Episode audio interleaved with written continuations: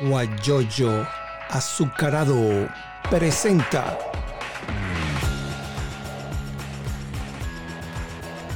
la noticia con Eleazar Benedetto. Buenos días y bienvenidos a este programa iniciando la semana, hoy lunes. Hoy vamos a conversar con Miguel Enrique Otero. El, director del Diario Nacional. Pero antes, vamos a felicitar a la gente de 20 Venezuela. Hoy está cumpliendo nueve años, hacia hasta María Corina, Omar González, que está en Anzuategui, Pedro Galvi, bueno, este, el amigo Alviaris, también puro importantes dirigentes de 20 Venezuela. Otra información muy importante también, que hace pocos momentos Guillermo Lazo tomó posesión como, eh, como presidente de, de Ecuador. Eh, la hay un grupo de maestros que están declarando, están pidiendo que se decrete inconstitucional la ley del ejercicio de la profesión docente, porque quieren, bueno, van a eliminar concursos, van a eliminar una cantidad de cosas, y eso no se puede hacer. Eh, los militares venezolanos continúan, tienen más de un mes secuestrados por las Fuerzas Armadas Revolucionarias de Colombia. ¿Qué les parece? ¿Ah? Elías Mata, quien es diputado de la Asamblea Nacional Legítima, dice pues que va a pedir declarar emergencia por la situación del gas. Están acabando con los bosques en nuestro país, porque están buscando leña para poder cocinar. Y otra información, con esto finalizamos, es la renuncia del alto comisionado para la paz, Miguel Ceballos, allá en Colombia. Imagínense ustedes, y los problemas en Colombia continúan. Bueno, le damos los buenos días a Miguel Enrique Otero, director del Diario Nacional, porque para que nos cuente eh, del árbol del árbol caído, lo que se saca es leña. Imagínense ustedes, en vez, de buscar la unidad, en vez de, de estar esa crítica, de eso hace 21 años que sucedió. ¿Quiénes no estaban en ese momento allá? hace 21 años. Un montón de personas. Pues entonces, eso es lo que sucede. Entonces, bueno, vamos a darle la bienvenida para que nos diga qué, qué opina de esta situación. Bienvenido, Miguel Enrique. Por ejemplo, están pidiendo que se declare emergencia por la situación del gas, porque están acabando con los bosques, cortando leña. Otras informaciones es que los militares ya tienen, los militares venezolanos ya tienen un mes secuestrados por la guerrilla colombiana, por la FARC. La reunión de la renuncia de Miguel Ceballos, el alto comisionado para la paz, y la información que está, está de primera, no porque yo la digo de, de, de último, es que este señor Guillermo Lazo tomó posesión del cargo como presidente de Ecuador hace unos momentos. Yo estoy viendo y critico mucho que del árbol caído lo que busca la gente es sacar leña, entonces yo no entiendo por una situación que pasa. Entonces recuerdan lo que sucedió hace unos cuantos, antes unos cuantos años atrás. Entonces, ¿por qué no se busca la manera de la unidad y dejan la criticadera? Te damos los buenos días y bienvenido. Hola, buenos días. ¿Cómo estás? Cuéntame entonces de lo que te pregunté. De... Bueno, es que es un poco la frustración, la frustración ante, ante un régimen que, que son, ahí está concentrado todo lo malo y, la intención de hacerle mal a la gente. Y la gente está frustrada porque no, no hemos logrado salir de, del régimen y por supuesto la, pagan también con, con los opositores y le reclaman mil cosas que bueno, a lo mejor este en algunas partes tienen razón, pero la mayoría de las veces eh, no tienen razón. Y, en el caso, el caso nuestro, que hace 21 años eh, era, un periódico de oposición y estuvo cercano a Chávez, hace 20 años ya dejamos de estar cercano a Chávez, lo que obviamente reconoce un error en el momento, pero que hoy en día se lo, se lo sacan a uno como si hace 15 días hubiéramos estado apoyando esta dictadura, pues, me parece un poco absurdo, es un poco la frustración de la gente, yo los entiendo, es una gente frustrada, los venezolanos estamos frustrados porque no hemos podido salir de, algo tan oprobioso que ha destruido un país, que ha generado una, una tragedia entre los venezolanos y bueno, buscan, buscan maneras, pero ¿qué vamos a hacer? Yo, yo espero que en algún momento cuando los vientos cambien, pues la gente tomará conciencia de que el, enemigo no son los opositores, el enemigo es el régimen, no los opositores. Imagínate, por ejemplo, en el caso de, mucha gente de la, de la oposición que ya estaba pensando en participar en este proceso electoral que viene, creo que el 21 de noviembre, el Día del Estudiante y con un CNE que es ilegal, destinado por una Asamblea Nacional ilegítima, y entonces dentro de varios años van a decir, oye, ustedes participaron en el proceso electoral, ¿qué les parece? Entonces, por eso que yo dije al principio, que del árbol caído lo que se busca es leña, y eso no puede ser. Sí, no estoy de acuerdo contigo. Yo, yo no creo que esa elección va a solucionar nada, ni se va a poder llegar a un acuerdo para que el régimen eh, imponga algunas condiciones transparentes. No, no lo creo. El régimen lo que quiere es que le levanten las sanciones, porque han, han, se han robado tanto dinero que no lo pueden gastar. Entonces ellos están desesperados por ver cómo hacen para que le levanten las sanciones. Y bueno, mucha gente cree que, que negociando con el, con el régimen van a poder eh, instalarse en unas elecciones y después de eso viene el referendo revocatorio y podrán salir de, de Maduro. Bueno, yo, yo sinceramente lo dudo, pero la verdad es que todo el mundo ha fracasado, ha fracasado los que negocian, ha fracasado los que, los que luchan en la calle, han fracasado los militares, han fracasado los gringos, ha fracasado todo el mundo. Entonces hay que tener mucho cuidado con la crítica, porque al final eh, no es uno ni los otros los que van a sacar el régimen. Es la unión de todos. Cuando los venezolanos tengan foco para sacar el régimen, entre todos lo vamos a sacar y eso incluye a los que están negociando, que la gente los critica y con razón, porque sabemos que no van a llegar a nada, como los más radicales, que la gente los critica porque eh, no hicieron nada y son suicidas. Eso es verdad.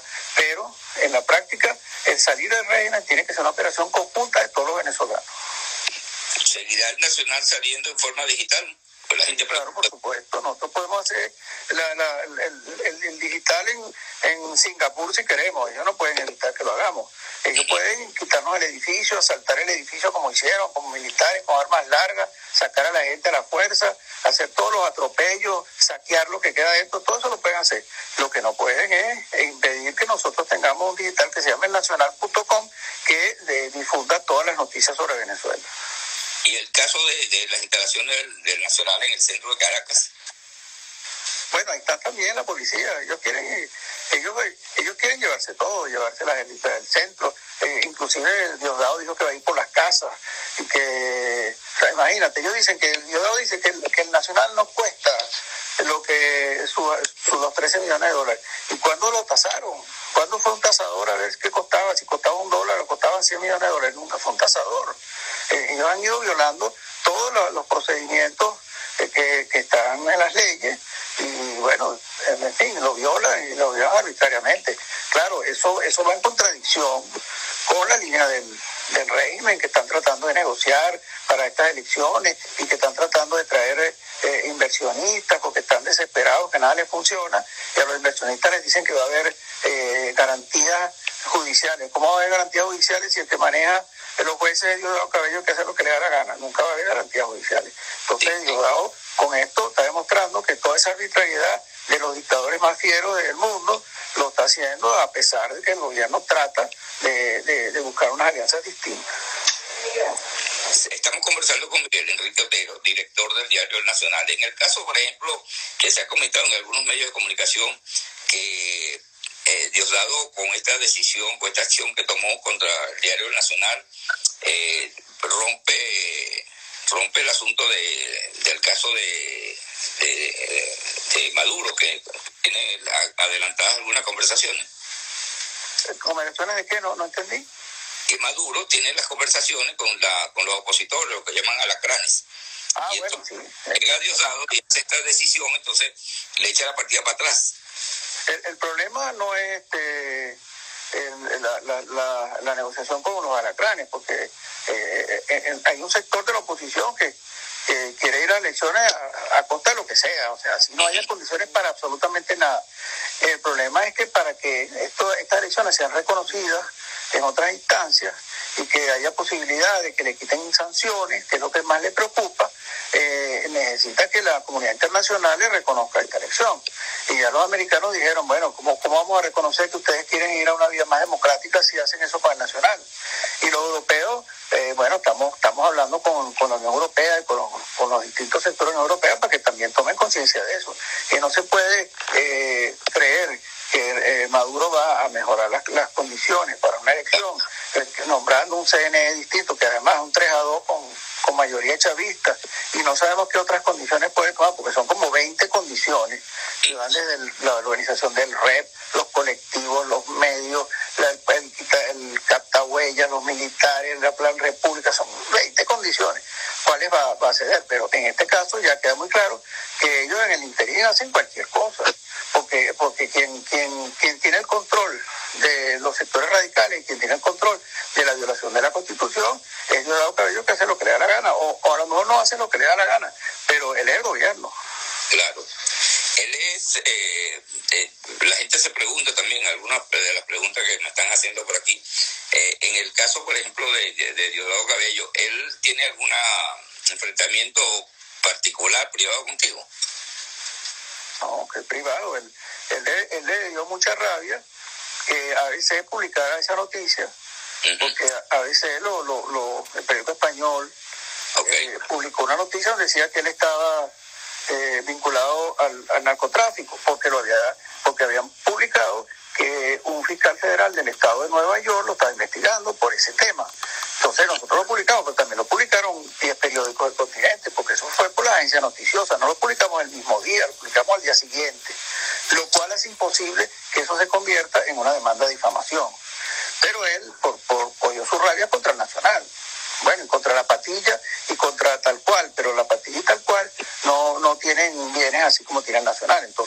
Eh, su, su intención es quitarnos el, el edificio completo porque es, digamos, el, el, único bien principal que hay dentro de estas demandas. Y, y, no es que tenga una rabia personal, yo no sé, no creo, yo no tengo nada, yo nunca, nunca hemos publicado nada en concreto personal contra él. Lo que publicamos fue una noticia que había sido divulgada por el ABC y por las agencias noticiosas. Y después, ¿qué pasa después? Que dos años después, eh, en la DIA, que es el organismo de drogas norteamericano, la policía de drogas, eh, puso una, una orden de captura de Diosdado Cabello por narcotráfico y además ofrece actualmente, en ese momento también, 10 millones de dólares por quien mm, le permita o lo ayude a capturar a Diosdado Cabello. Bueno, eso tumba la difamación, porque eso prueba que lo estaban investigando. ¿Cómo llegan a esa conclusión si no lo están investigando? Pero claro, los jueces, los jueces hacen lo que le diga Cabello, entonces eso no, no lo lean. Eso no, me importa a mí. A mí que me importa que me publicaron esa noticia, pero la publicó primero veces, tampoco me importa. Me importa lo que la publicaron aquí. Ah, bueno, bien, con ese nivel de arbitrariedad y unos jueces que hacen lo que él dice, cualquier cosa es posible. No, y es que él, el mismo Diosdado y el mismo Maduro están señalados a nivel internacional. En estos días, no, no recuerdo a quién entrevisté, donde decían que hubo llamando al diálogo porque con Pinochet se sentaron a conversar. Y bueno, pues, Pinochet fue un dictador, no fue narcotraficante, fue un dictador, hizo de todo, pero fue un dictador. Estos no, estos son dictadores y tienen que ver con la droga que viene de Colombia, que con, con la FARC, con todas esas cosas. Entonces, ese, ese, eso es lo que, lo que sucede. Daniel Velasco dice, el nacional es un símbolo de la libertad que seguirá sus pasos en favor de la libertad y más temprano que tarde estaremos viendo a Miguel Enrique en esa misma sede que hoy llenan de oscuridad. Eso es verdad. Y el Nacional es un periódico que, que uno, sepa, eh, sobre todo los domingos, con esa cantidad de artículos. Y el 3 de agosto, que es cuando cumple año, esa mancheta que decía caminante no hay camino, se hace camino al, andar. Es una pues, mancheta que, que salió publicado la primera vez, creo yo, no estoy seguro, porque yo no había nacido, el 3 de agosto de 1943. Corrígeme si estoy equivocado. Sí, sí, así ese fue el día que, nació, que salió el primer ejemplar del Nacional. Ajá. Bueno, el Nacional lo fundó mi abuelo y mi padre. Y mi abuelo era, era industrial, él había fundado la electricidad de Barcelona.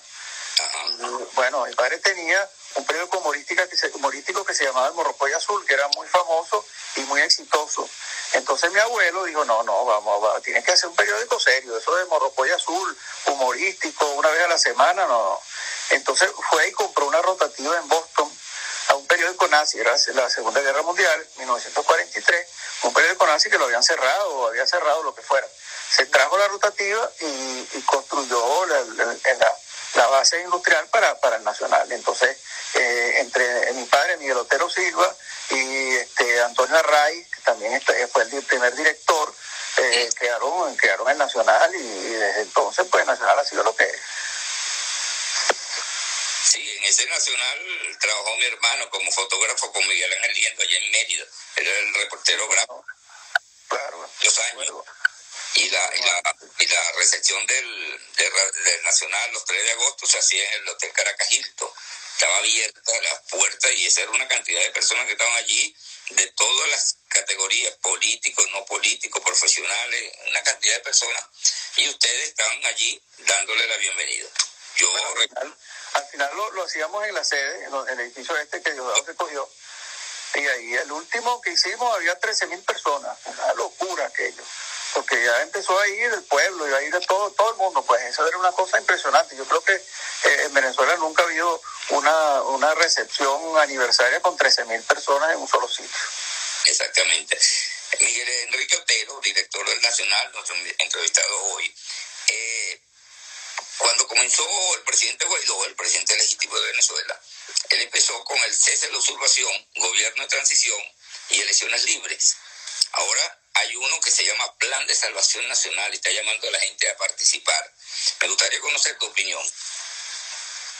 Es un cambio de, línea, realmente. Eh, la línea de salir del usurpador, eh, eh, salir del usurpador, elecciones transparentes y gobierno de transición o al revés.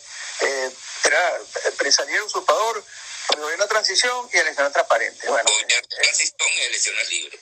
Elecciones libres. Bueno, e, evidentemente ese, ese plan no, no, no ha tenido mucho éxito. Entonces estaban buscando otra fórmula y la otra fórmula es entrar en algún tipo de negociación apoyado por, por las grandes democracias.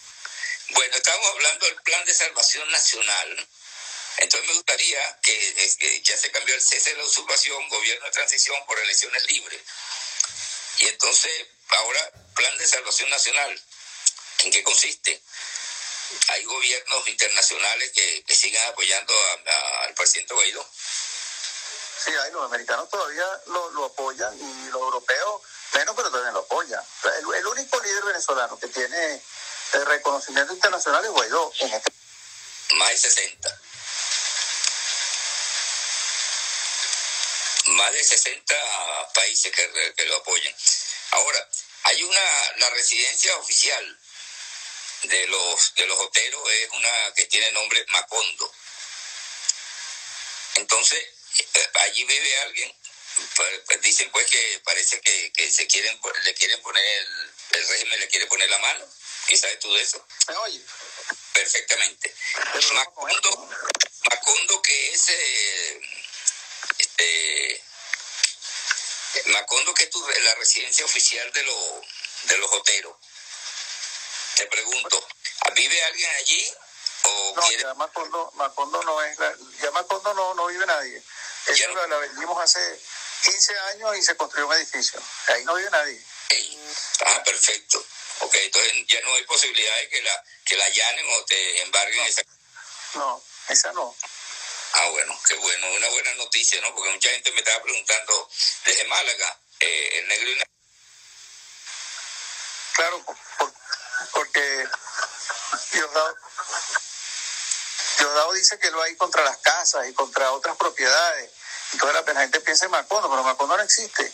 Okay. eso no, no, no, esa, esa propiedad no existe. Está bien. Daniel Velasco dice, los cobardes no perdonan. Aquella publicación donde el mundo puso la mirada en Venezuela por aquella valiente publicación de los muertos de una noche caraqueña en Bellomonte. No ah, recuerdo. la foto de la, la foto de la morgue. Ah, sí, ahora sí recuerdo. Sí, claro, es un escándalo, porque todo el mundo sabía que había una cantidad enorme de muertos. Pero nosotros lo pusimos en evidencia cuando pusimos la foto en toda la primera página, que lo volvió loco porque una cosa es poner en la página de crímenes, hay muchos muertos, a la morgue llegan 50 muertos, y otra cosa es poner la foto de lo que era la morgue adentro, que eran todos los muertos eh, apilotonados, los de accidentes, los asesinados, aquel desastre, y ahí no había control de nada. Entonces nosotros entramos ahí, un fotógrafo nuestro entró y tomó la foto y la publicamos en primera página grande.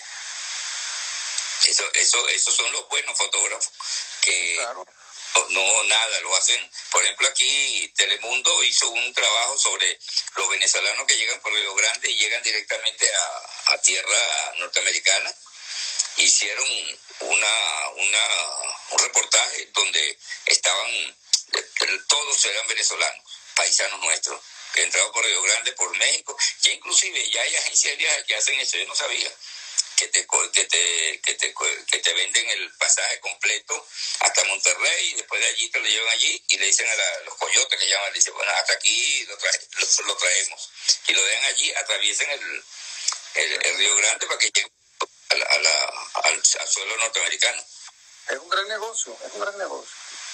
Sí, allí puede, puede solucionar, el Nacional puede tener algunos trabajos que pueden hacer. Yo estoy aquí en, en Texas, por aquí salen. Si ah, necesitas, también se te pueden hacer. Bueno, seguimos entonces. La, ah, bueno, la convocatoria, ya tú me dijiste que ya no se puede utilizar la convocatoria de elecciones porque es, ilegal, es lo que me dijiste anteriormente. Yo tengo aquí mi chuleta que anoté varias preguntas de que me han llegado. Mira, pregúntale tal cosa, como, como pregunté lo de Macondo, ¿no? Entonces, eh, hay otra pregunta que es un poco indispuesta que me lo dijo una persona que, me, que, que, que, te conoce, pero me dijo, guárdame mi nombre, eh, que él estuvo en tu casa y que tú le mostraste la casa, la casa no, el cuarto donde durmió Chávez. Inclusive tú le dijiste, aquí dejó una ropa. No, no, de una ropa no. Una vez fue, una vez, una sola vez. Ok. Y entonces quería dormir una siesta y la durmió, pero fue a muchas casas. Eso fue en la ah. campaña fue muchísimas casas, entonces tú sabes cómo es la cosa allá, que se riegan como nada. Todos los candidatos fueron a mi casa, no quiere decir que, que, no, que, no, él, no fuera un poco predilecto, pero él no es que dormía allá y que vivía allá y que le dimos la ropa, absolutamente mentira. Él una vez tenía, estaba almorzando, le dio mucho sueño y durmió una siesta en, una, en un cuarto que le prestamos para que durmiera una siesta, que le puede pasar cualquiera que vaya para allá en aquel momento. Yo haría lo mismo en darle alguna, algún, que, que duerma, no importa. Donde... ¿Qué candidato no ha ido a almorzar a mi casa? Todo. Sí, uff, más de uno. Eh, hay un refrán que escribió un personaje que dice, mal paga el diablo al que, al que bien sirve. y así sigue la, la, cantidad de personas que, que son que son que no, no hayan sino criticar y como lo dije al principio, de árbol caído se saca leña. Y la gente dice, bueno, ¿hasta cuándo van a sacar leña? ¿Por qué no se unen? Porque la unidad es lo que nos va a salir adelante. Sí, por supuesto. Y ahí está el problema. Eso fue hace 21 años. o sea, eh, nosotros al año rompimos y rompimos radicalmente cuando él se mudó de su línea eh, del capitalismo humanista de Blair, que era el librito que él repartía, que era su programa de gobierno, que era su, su ideología, entre comillas, y se fue por el lado cubano, por el lado socialista, por el lado comunista, del lado represivo y autoritario. Eh, ¿Cuántos le creyeron? Bueno, ahora, ahora nadie le creyó, bueno, está bien, pero él ganó con el 60% de, de, los votos y además a los dos meses hizo una, una, una encuesta y el 85% de los venezolanos les parecía maravilloso el gobierno de Chávez. El 85% es casi todo el mundo. Muchos de los que hoy te dicen, yo me di cuenta rápido, que se dio cuenta. Si esa, encuesta lo, lo, puso en el cielo, como, ningún, como ningún presidente. Ah, después se dieron cuenta, sí, todos nos dimos cuenta. Y hoy en día el régimen tiene 10% de, porque Maduro lo mismo que Chávez. Hoy en día el régimen tiene 10% de popularidad. Y el otro 90% están diciendo que no, que no, que se habían dado cuenta. No, nadie se había dado cuenta. Ah, porque era golpista. Bueno, sí, Rómulo Betancourt fue golpista. Rómulo Betancourt no dio un golpe en el 45. eso en América Latina, ser golpista no, no, no es precisamente una, una, una, una exclusión. Y ser militar tampoco. Claro. ¿Cuántos latinoamericanos han votado por presidentes militares? Muchísimos. Entonces, las características de, de, Chávez, en cierto sentido, hay que, hay que llevarla a, hace 21 años. Porque la gente que dice eso, pareciera que dijera eso porque hace seis meses estábamos apoyando a Chávez, ¿no? Hace 20 años que estamos en una, en una oposición radical a ese régimen. Así mismo es. En el caso, por ejemplo, que, se, que, que este, estos señores que están eh, dirigiendo a Venezuela en este momento dejen, se vayan porque lo quitaron, se, se fueron, X cosas y quede Venezuela libre. Miguel Enrique Pérez está dispuesto a, ir para Venezuela y, y apoyar el reiniciar, recuperar a Venezuela. Pero claro, por supuesto. ¿Tú crees que yo estoy aquí por pasear? Yo estoy aquí porque tengo medidas cautelares. Si no tuviera medidas cautelares, yo nunca me hubiera ido. Y en lo que pueda sortear las medidas cautelares, regreso inmediatamente. Porque eh, el, trabajo mío está allá y, el periódico está allá y todo está allá. yo no, yo no he hecho, eh, yo no he, he producido raíces en España. Yo estoy esperando para regresar. Jorge Cancoff, quien fue vicepresidente de PDVSA, comenzando el siglo, XX, el siglo XXI, dice, Chávez engañó a mucha gente porque todos pensábamos que acabaría con la corrupción de los partidos tradicionales y fue peor, es, fue peor. No solamente robaron, sino destruyeron el país. Eso lo dice Jorge Cancoff, que pregunta allí, lo puedes ver ahí en tu teléfono. Sí, claro, el, el, tema de la corrupción era uno de los temas eh, pilotos de Chávez. Él, convenció a una gran parte de los venezolanos que como él no tenía ataduras, que no necesitaba dinero, que no, él, iba a, no solamente a no ser corrupto, sino a combatir la corrupción de los anteriores. Bueno, hizo exactamente lo contrario. Ha sido el gobierno, el régimen más corrupto en la historia de Venezuela, con unos montos de, corrupción que pasan el trillón de dólares. Bueno, pero eh, su, una de sus de su este, propuestas iban dirigidas a la corrupción. Eso es, y mucha gente creyó en esa línea. Otra pregunta. ¿Es posible que la medida contra el nacional se resuelva a través de un acuerdo político? ¿Pero ¿y con quién vamos a hacer el acuerdo político? Con Diosdado. Esta pregunta. Se llama un acuerdo político. El, que, el que manda ahí, el que hizo todo esto, yo no creo que el acuerdo que él quiere es que le dé 13 millones de dólares, que no existe ni se le va a dar. Entonces, eso no se resuelve por un acuerdo político, se, recuerde, se resuelve por presión internacional, por presión nacional, por, por, la, por, por este, digamos, aplicar todo lo que sea métodos jurídicos, aunque sabemos que ya eso no funciona muy bien, pero bueno, buscar las, las, instancias internacionales. De hecho, a nivel nacional, el bloque constitucional, que es muy importante porque son todos los, los, presidentes de todos los colegios de abogados de Venezuela y además todos los ex magistrados de la Corte Suprema que están vivos. Bueno, el documento que ellos hicieron es un documento lapidario porque además ellos señalan todas las irregularidades de este proceso judicial, que es una especie de, arbitrariedad que no tiene nombre. Muy grave. Eh, por cierto, Blanca Rosa Mármol va a conversar. con ese grupo. Eh, sí, ella pertenece a ese grupo. Va a conversar con nosotros el próximo viernes para hablar un poco de la situación que, que está sucediendo. Aquí, Luis Nati, pues lo puedes ver en tu teléfono, era corrupto el gobierno del CAP de Carlos Andrés. Bueno, yo te, yo te voy a decir lo siguiente, porque el problema no es el, gobierno de CAP, sino eh, el problema de, la corrupción en, la, en, los, gobiernos democráticos venezolanos. En algún momento la, institucionalidad democrática se, quebró por el tema de la corrupción. Ahora, los, tres, los tres expresidentes más marcados por la corrupción fueron eh, Luis Luis Herrera y Carlos Andrés Pérez. Ahora, ¿qué pasó con ellos al final de su vida? Bueno, tanto Lucinchi como Luis Herrera, como Carlos Andrés Pérez, eh, su entierro de los tres se hicieron con colectas. Hubo que ayudar al entierro. Eso quiere decir que si, si ellos se enriquecieron, pues no, no, tenían, no tenían un centavo ni siquiera para su entierro. Y Caldera.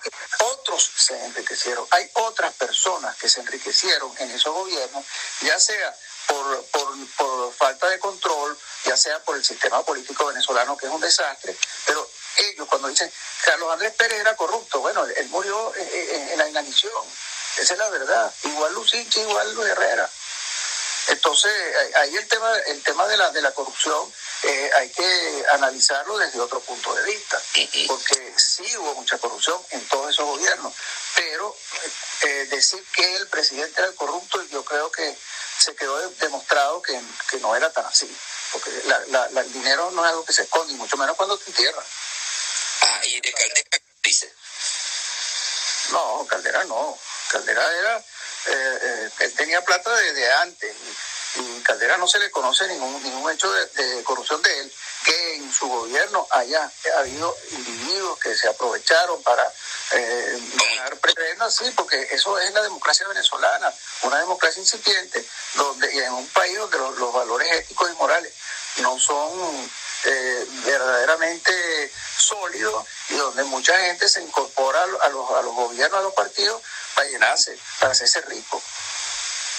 Mira, Jorge Cancó pregunta que por qué la oposición no ha tenido éxito. Tú que eres una persona que conoce, que tienes estudios, que puedes pensar que eh, pues, una respuesta sobre esa pregunta. la oposición ha dado batallas masivas. Eh, el 11 de abril fue una batalla masiva. Bueno, sacaron a Chávez y se volvió a montar.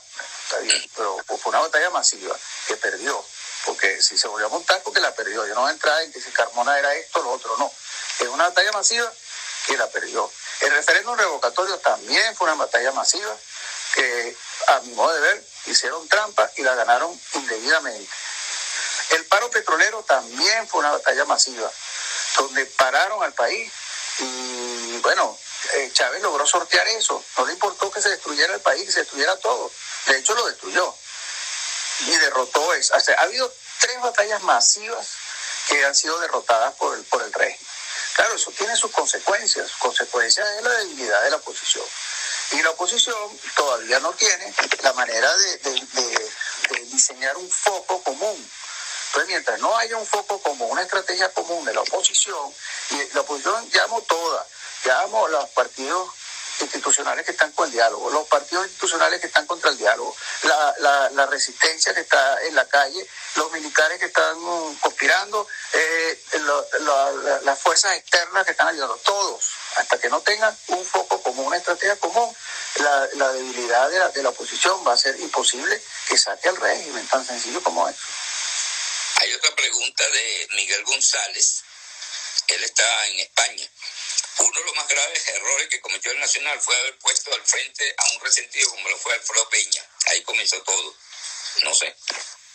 Bueno, no sé, sí, probablemente era resentido, pero fue, un director que aumentó la circulación y que dio muchas batallas importantes.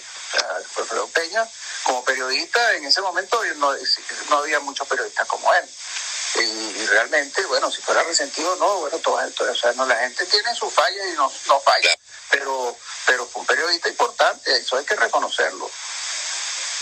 ¿Por qué la, dice Belki Rondón, una eh, jubilada de la Universidad de Oriente allá en Anzuategui, ¿qué piensa por qué la oposición no ha logrado su cometido? Yo creo que ya respondiste, ¿no? Ya respondí, sí. Sí. Hay otras informaciones, por ejemplo, que nos gustaría conocer tu opinión en torno a la situación de, de Colombia, que parece que se unieron varios representantes de, muchos países latinoamericanos para irse para allá, entre eso está Venezuela. Bueno, Colombia es, una consecuencia más del trabajo que hace el Foro de Sao Paulo. Eh, todo, detrás de todo esto están los cubanos. Cuba durante los años 60 eh, trató de exportar la revolución con el poquismo, montaba guerrillas en todas partes. Bueno, y eso fracasó. El fracaso más importante de, esa acción fue la muerte de Che Guevara, pero fracasó en todos lados porque mandaban guerrillas y entonces creían que los campesinos iban a apoyar a la, a la guerrilla y, entonces la guerrilla que los campesinos se iban a alzar, iban a tomar el Palacio de Gobierno y iban a crear la dictadura del proletariado. Bueno, eso se quedó en los libros y en un poco de muertos innecesarios. Entonces los cubanos decidieron cambiar, cambiar la línea y entonces eh, eh, llevaron a esta nueva línea que es utilizar las reglas de la democracia eh, por la vía electoral con algún líder populista que consigan por ahí, con ese líder populista llegan a la presidencia, ganan las elecciones y después, con las reglas de, de la democracia, dinamitan las reglas básicas de la democracia desde el gobierno, creando unas asambleas constituyentes, creando la, reelección indefinida, eh, desmontando la, independencia de poderes, acabando con los, medios de comunicación libres, etcétera, etcétera, etcétera. El ejemplo más, más claro de eso es Chávez Maduro. Pero son los ejemplos que se han ido desarrollando en América Latina, porque esa es una, una, una organización muy poderosa que además eh, está montada sobre el tema de la, de, la, de, la, de la distribución del ingreso y de que América Latina es un ejército de pobres. Entonces, los, las propuestas las promesas, eh, digamos, falsas, de, de, que creando una esperanza de estos populistas, convencen a unos sectores muy importantes del país y además utilizan todos estos mecanismos insurreccionales. Entonces, claro, ¿qué pasó? Chile, eh, insurrección. Colombia, insurrección. El objetivo es que Petro tome el poder en, Colombia. En Chile es, acabar con la derecha. En Argentina tienen a, Fernández y a, la, y a la Kirchner, que es una aliada de toda esa cosa. En, en, en, Brasil han logrado revertir el juicio de Lula y es muy probable, bueno, su, su, su interés que Lula regrese o que regrese el Partido Popular, el, el, Partido de los Trabajadores. Y así van. Eh, en Venezuela tienen, por supuesto, a Maduro y en Nicaragua tienen a Ortega. Eh, diga, el, y, en, España tienen a, Podemos, aunque Podemos se ha minimizado con lo que pasó con, con la Ayuso, también lo tienen. Entonces, el, el peor peligro del, de América Latina y del mundo hispano en estos momentos es la, eh, la injerencia del Foro de Sao Paulo en los mecanismos insurreccionales y los mecanismos democráticos para tomar el poder en los países y mantenerse en el poder indefinidamente. Sin olvidarnos del, de Puebla, también que está igual que... Puebla, Puebla es, digamos, el, la versión light del Foro de Sao Paulo. Entonces está una cantidad de presidentes que dicen que no tiene nada que ver con el Foro de Sao Paulo, pero los maneja el Foro de Sao Paulo, maneja los cubanos. Quien está detrás de esto son los cubanos. El día que caiga Cuba, pues se acabó esto, porque no, no, no, no sé cómo lo van a manejar. Eh, Maduro no tiene la inteligencia para manejar esto, ni, ni, ni puede hacerlo, nadie lo va a poder hacer. O sea, ni Maduro de esto son soportar un 11 de abril. ¿Qué? Maduro no soportaría un 11 de abril. No, seguro. Bueno, ¿qué tienen los cubanos? O sea, que Maduro no toma una decisión sin hablar con los cubanos. Maduro viaja a Cuba una vez a la semana, o por lo menos solo hace dos años. Entonces los cubanos son los que manejan, manejan la, la inteligencia militar, manejan las grandes decisiones, manejan todos los organismos eh, eh, estratégicos del país, los, los, los las noticias, los registros, eh, todo esto lo manejan ellos, las comunicaciones, el REP, todo lo manejan ellos. Entonces, tú dices, Maduro sí, Maduro solo no tiene cómo, pero Maduro con los cubanos no sabemos, y además ahora tiene los iraníes, los rusos, el Hezbollah, el Hamas, la, la, la FARC, el ELN, son muchas fuerzas del mal juntadas ahí, es todas las fuerzas del mal están unidas a Maduro para que él conserve el poder en Venezuela y mantenga este narcoestado que tienen en Venezuela. El señor Solano, desde Chile, eh, dice que pues, tendrás alguna propuesta para salir del narcogobierno, que te puedas reunir con alguno del, del gobierno interino, mira, podemos hacer esto, algo así. No, permanece en contacto con yo, yo hablo con todo, pero que yo no, yo no soy dirigente político, yo soy informe, yo soy periodista. Ellos son los que tienen que ponerse de acuerdo. Yo lo que creo es que si no, si no hay un foco común de todas estas fuerzas, va a ser muy difícil que saquen a Maduro. Tiene que haber un foco común, una estrategia común. ¿Cuál es? La tienen que discutir ellos. Ahora, si cada vez que se sientan a discutir, se ponen a pelear, porque Capriles se peleó con Leopoldo López hace 20 años y no se miran la cara, y porque María Corina es esto, y porque, este, no sé, nombre a quien tú quieras, entonces así, así es imposible. ¿Entiendes? O sea, eh, tienen que eh, ponerse por encima de todas estas cosas eh, y, buscar un, un, un, foco común, una manera común de sacar el régimen. Que fue lo que hicieron en Chile. Exacto. Sacaron, los sacaron, se pusieron todos de acuerdo. Y además en Chile había una, había una, una característica muy particular, que habían diferencias ideológicas graves, porque ahí estaban una gente de ultraderecha con una gente de ultraizquierda y se pusieron de acuerdo. Aquí no, aquí todos son iguales, aquí no hay diferencias ideológicas, todos son socialdemócratas. Todos quieren estar en la internacional socialista, salvo María Corina. Pero todos están en la internacional socialista. ¿Cuál es la diferencia ideológica de ellos? Ninguna. Las diferencias son personales, más nada. Aquí dice saludos a Eliazar y Miguel, lo dice Richard Blanco, diputado que está en Argentina. Claro. El nacional es de todo un pueblo perseguido, un medio de comunicación siempre al lado de los ciudadanos, Diosdado, Sátrapa, irán todos presos. Eso lo dice eh, Richard Blanco, está, repetimos, allá en, en Argentina. Así como él, hay muchos diputados que han tenido que salir de, del país y no están allá y entonces y todavía piensan en elecciones. Estamos llegando al final Estamos conversando con Miguel Enrique Otero, director del diario El Nacional. Entonces sí me gustaría eh, redondear y el mensaje final para toda esta gente que nos está escuchando, les digo antes que este programa lo pueden ver en Instagram TV, usted me siga a mí, arroba Benedetto, en Instagram, y se mete en Instagram TV. Y si no, y si no hay, no tiene Instagram, lo pueden ver a través de guayoyoazucarado.com o radioconcafé.com. Son una plataforma virtual a través de Anchor que está ya en, eh, que está en Atlanta. Aquí dice que María Corina es una opción, pero es un arma de doble filo. ¿Qué te parece? Eh, de la justicia divina nadie se salva, señora, hasta el 2021.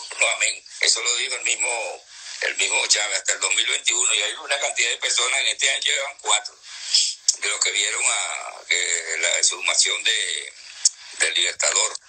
Y se han ido unos cuantos. Entonces, eh, María Corina, por cierto, la felicitamos porque hoy está cumpliendo 20 Venezuela nueve años combatiendo y dando la cara. Ella y la gente de... Gran combatiente y además ella ha sido consecuente con lo que ella piensa.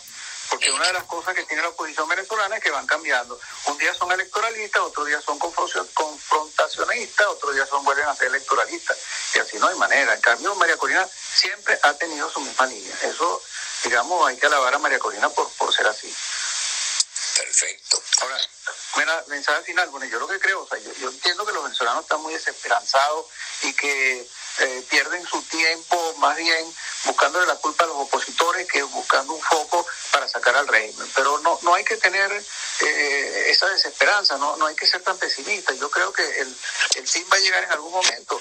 Eh, ese es un régimen que tiene demasiada oposición. Lo que no la tiene es unida o no la tiene coherentemente, porque tiene todos los partidos, cantidad de opositores allá de partidos políticos. En Cuba no hay ninguno. Tiene, tiene la resistencia, que es muy fuerte. 9.200 protestas populares hubo el año pasado, aunque sean pequeñas, pero 9.200 tiene, tiene, tiene ha habido ocho rebeliones militares en dos años, hay 200 oficiales presos que les han, lo han torturado, pero eso quiere decir que hay unos militares que están protestando y tiene a toda la comunidad internacional, porque además Venezuela no es solamente una dictadura, es una narcodictadura, les mete cocaína a todos los países, eso es horror. Y, y, adicionalmente la ha lanzado para, para el exterior a 5 millones de venezolanos que afectan las economías y las sociedades de otros países. Entonces la comunidad internacional no la ve como una dictadura, la ve como un país que les hace daño. Entonces todos esos factores eh, eh, además, ellos no resuelven ningún problema, porque es una dictadura sin gestión. Todas las dictaduras que yo conozco tienen una gestión. Estos no tienen gestión. Estos lo que tienen es destrucción. Y tienen el 90% de la población en contra de ellos, pero en contra de ellos militantemente. Entonces, yo creo que eh, esta, esta, tiene todos los, boletos de la lotería para ganarse, para ganarse los años. Creo que no va a durar mucho tiempo, la verdad. Fíjate hay una información que, que, se está manejando. El Ministerio Público, en manos de este señor Tarek, que fue designado por la Asamblea Nacional Constituyente, él, él dice que ya está reconociendo algunos crímenes. Por ejemplo, el concejal Albán reconocieron que él, él no se suicidó, que lo mataron. El de Pernalete, entre otros. Entonces, estuve hablando con una persona que es abogada, que por cierto está en España, está en Madrid, eh, Soranit Defendine, y entonces ella me dice que el producto de, que reconocen es porque ya la fiscal que estaba allí, junto con la hermana de Tarek a mí, ya no van a estar van a estar allí hasta el 15 de junio. Y entra un, un nuevo fiscal que es británico y están desempolvando, desempolvando todos los papeles de las denuncias que hay contra el régimen venezolano. Sí, bueno, eso es correcto. Ellos están haciendo lo que llamaríamos un trabajo de relaciones públicas. Porque la Corte Penal Internacional tiene un caso que todavía no, no, no ha pasado la instancia donde se le pone grave al país o al régimen el, el cambio. Pero ahora con el cambio de la, de la fiscal sí va, sí va a ocurrir algo importante. Entonces, claro, ellos quieren lavarse la cara un poco. Entonces, casos que ellos, por las cuales ellos no habían hecho nada, sino más bien habían dicho que ahí no había pasado nada, que este, este concejal no se había lanzado en ningún piso, que eso lo inventaron la oposición y eso ahora estaban reculando y tratando de condenar a alguna gente. Que ellos, para ellos, ¿qué les importa? Si ellos condenan a todo el mundo.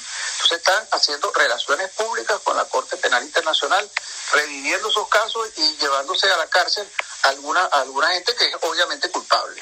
Pero la Saludamos a el miedo de la Corte Penal Internacional. No es porque ellos por su conciencia estén haciendo esto porque lo han podido hacer años atrás y no lo hicieron. Sí, señor. Bueno, saludamos a Carmen Ramia que se unió. Le, le decimos que si quiere escuchar esta entrevista la puede ver a través de Instagram TV Allí lo vamos a colgar ahorita. Lo único que tienen que seguir a arroba Eleazar Benedetto y, y pueden verla ahí con mucha tranquilidad, inclusive los que se conectaron tarde.